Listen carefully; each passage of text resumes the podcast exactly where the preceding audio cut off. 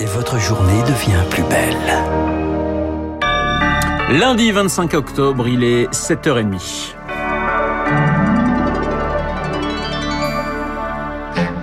La matinale de Radio Classique avec Renaud Blanc. Et soyez les bienvenus si vous nous rejoignez sur l'antenne de Radio Classique. 7h30, l'heure du journal présenté par Augustin Lefebvre. Bonjour Augustin. Bonjour Renaud, bonjour à tous. À la une du journal, le témoignage d'un maire agressé. Il a voulu stopper un rodéo urbain. Le gouvernement a légiféré sur le sujet en 2018. Le ministre de l'Intérieur, Gérald Darmanin, a encore promis samedi qu'il n'y aurait aucune impunité pour les responsables après l'arrestation d'un groupe de motards. Pas de quoi empêcher ces rassemblements ce week-end près d'Arras, Toulouse ou Quimperlé. Dans le Calvados, une cinquantaine de personnes se sont rassemblées dans la commune du Falk et l'une d'elles n'a pas hésité à donner un coup de matraque au maire qui a tenté de les arrêter. C'est la première fois que Bruno Letuyer est confronté à un tel incident. J'ai été les trouver où il y avait le rassemblement, puis je leur ai dit d'arrêter. Sinon, dans un quart d'heure, la gendarmerie était là. Et je suis reparti. Il y a quelques motos qui m'ont suivi. Je suis sorti de la voiture, j'ai fait peut-être deux pas, et j'ai pas eu le temps de discuter avec, que je m'étais pris le coup de matraque. Bon, c'est des jeunes qui cherchent la bagarre plus que s'amuser, hein, parce que Généralement, on se promène pas avec ça tous les jours. Ils voulaient savoir que j'étais un élu parce que il y a un des enfants de la commune qui est passé devant eux et qui leur a dit euh, c'est le maire, il va nous embêter, il va appeler les flics. Généralement, quand il y a des soucis comme ça, c'est plus dans les grandes villes que dans les petites communes comme nous. Ça devient un peu grave quand même. C'est pas normal que des jeunes, euh, des moins jeunes, euh, se comportent comme ça. Propos recueilli par Juliette Pietraszewski. Le week-end a également été marqué par l'hommage à Dina dans les rues de Mulhouse. L'adolescente s'est suicidée au début du mois après deux ans de harcèlement scolaire. Deux ans d'insultes homophobes et racistes, deux ans de menaces. Dina est la 19e mineure harcelée à sauter la vie cette année selon l'association Hugo. Son fondateur, Hugo Martinez, lui aussi victime de harcèlement, reconnaît que des moyens ont été mis en œuvre sur la prévention de ce fléau, mais il estime qu'il reste beaucoup à faire dans l'accompagnement. Malheureusement, rien n'est fait sur l'après harcèlement scolaire, sur comment est-ce qu'on prend en charge la reconstruction de l'enfant. C'est d'autant plus vrai avec Dina, qui avait dès mars 2021 fait une première tentative de suicide. Pourquoi est-ce que un accompagnement thérapeutique pluridisciplinaire n'a pas été mis en œuvre pour sa reconstruction Aujourd'hui, un accompagnement de la sorte, nous on a fait du calcul, c'est environ 500 euros par mois pour les familles. Et toutes les familles ne peuvent pas se permettre. Donc la question c'est pourquoi est-ce que aujourd'hui on ne crée pas un parcours de soins thérapeutique dédié à la question du harcèlement scolaire qui permettrait de prendre en charge ces différents frais thérapeutiques parce que c'est essentiel et vital pour la vie de nos jeunes qui sont des concitoyens au même titre que les adultes. Propos recueillis par Rémi Vallès. Augustin, la semaine commence avec un casse-tête pour les patrons de petites et moyennes entreprises. Comment verser l'indemnité inflation promise par Jean Castex, 100 euros pour chaque Français qui gagne moins de 2000 euros net par mois, aux employeurs de faire le tri et de verser la somme avant d'être remboursés. Ils sont priés de le faire rapidement, ça doit se voir sur la fiche de paye de décembre. L'État, de son côté, la versera à fin janvier. Le Premier ministre a évoqué des problèmes de tuyauterie, c'est son mot jeudi dernier.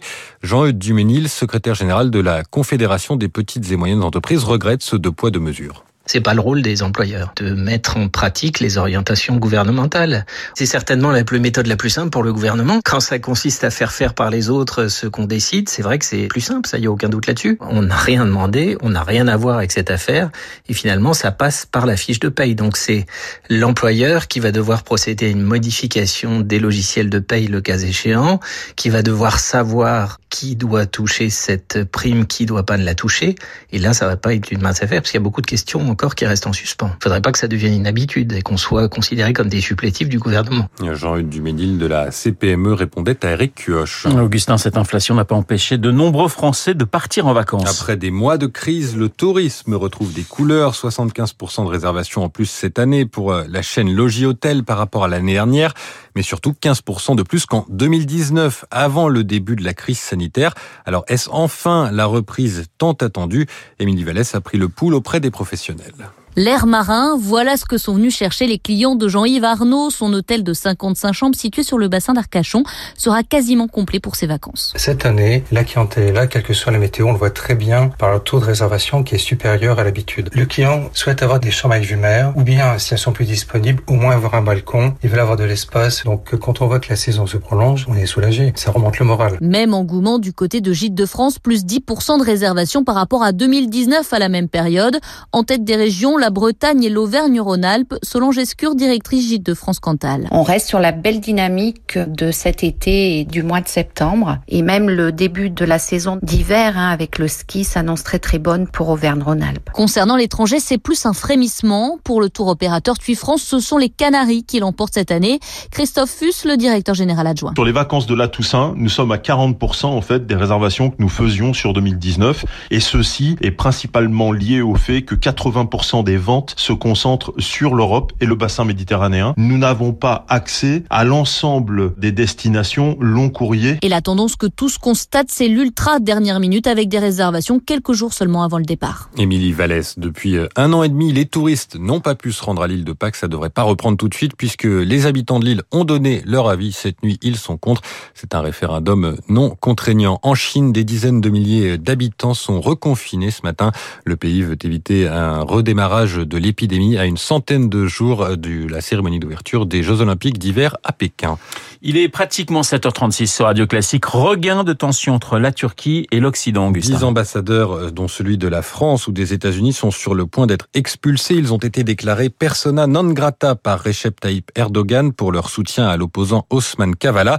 L'homme d'affaires et philanthrope est emprisonné depuis quatre ans sans procès. Pour Didier Billon, directeur adjoint de l'IRIS, Institut de Relations Internationales et Stratégiques spécialiste de la Turquie, c'est la fin d'une relative normalisation des relations. La petite accalmie qui s'était manifestée au cours des derniers mois, je crains fort qu'elle ait été de courte durée, parce que si notre ambassadeur est véritablement expulsé de Turquie, l'ambassadeur de Turquie en France sera rappelé à Ankara. Euh, donc on va rentrer là dans une logique de tension pour quelques jours, quelques semaines. Bien sûr, tôt ou tard, les choses rentreront dans l'ordre, les ambassadeurs euh, reprendront leur poste, mais que de temps gâché, et puis de toute façon cela laissera des traces dans la relation bilatérale. Didier Billon, directeur adjoint de l'IRIS et auteur de La Turquie, un partenaire incontournable. Situation tendue au Soudan. Ce matin, les ministres civils du Conseil de transition ont été arrêtés par des hommes armés. Internet a été coupé dans tout le pays. Depuis l'éviction du président Omar el-Béchir, le pouvoir était partagé par une administration civile et militaire chargée d'une transition vers un régime entièrement civil. L'opposition parle d'un coup d'État.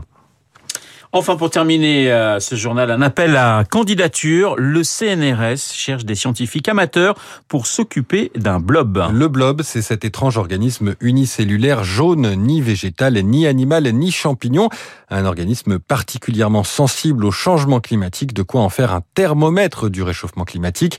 La biologiste Audrey Dussutour veut comparer ses effets dans tout le pays. Elle cherche des chercheurs amateurs. Il faut investir 30 à 40 euros pour le matériel, boîte de pétri ou pipette. Le tout sera ensuite compilé par des chercheurs professionnels et aboutira éventuellement à une publication on ne peut plus sérieuse.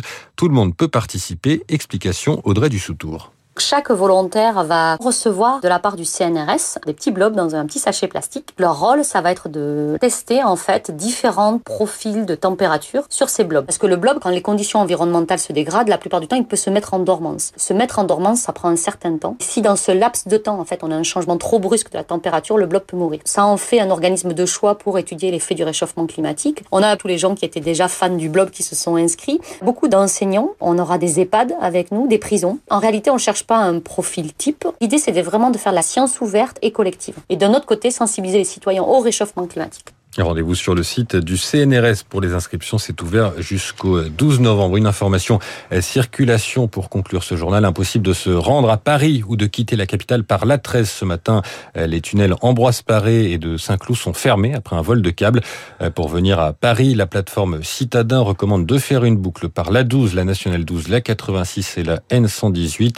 Elle recense 250 km de bouchons cumulés. C'est un niveau déjà exceptionnel. Merci Augustin. Le journal de 7h30 présenté par Augustin Lefebvre que nous retrouverons dans moins d'une heure. Je vous rappelle mon invité à 8h15, l'historien et académicien Pascal Horry qui publie aux éditions bouquins de la haine du juif. Il est 7h39 sur Radio Classique. Dans un instant, les spécialistes Renaud Girard, François Geffroy.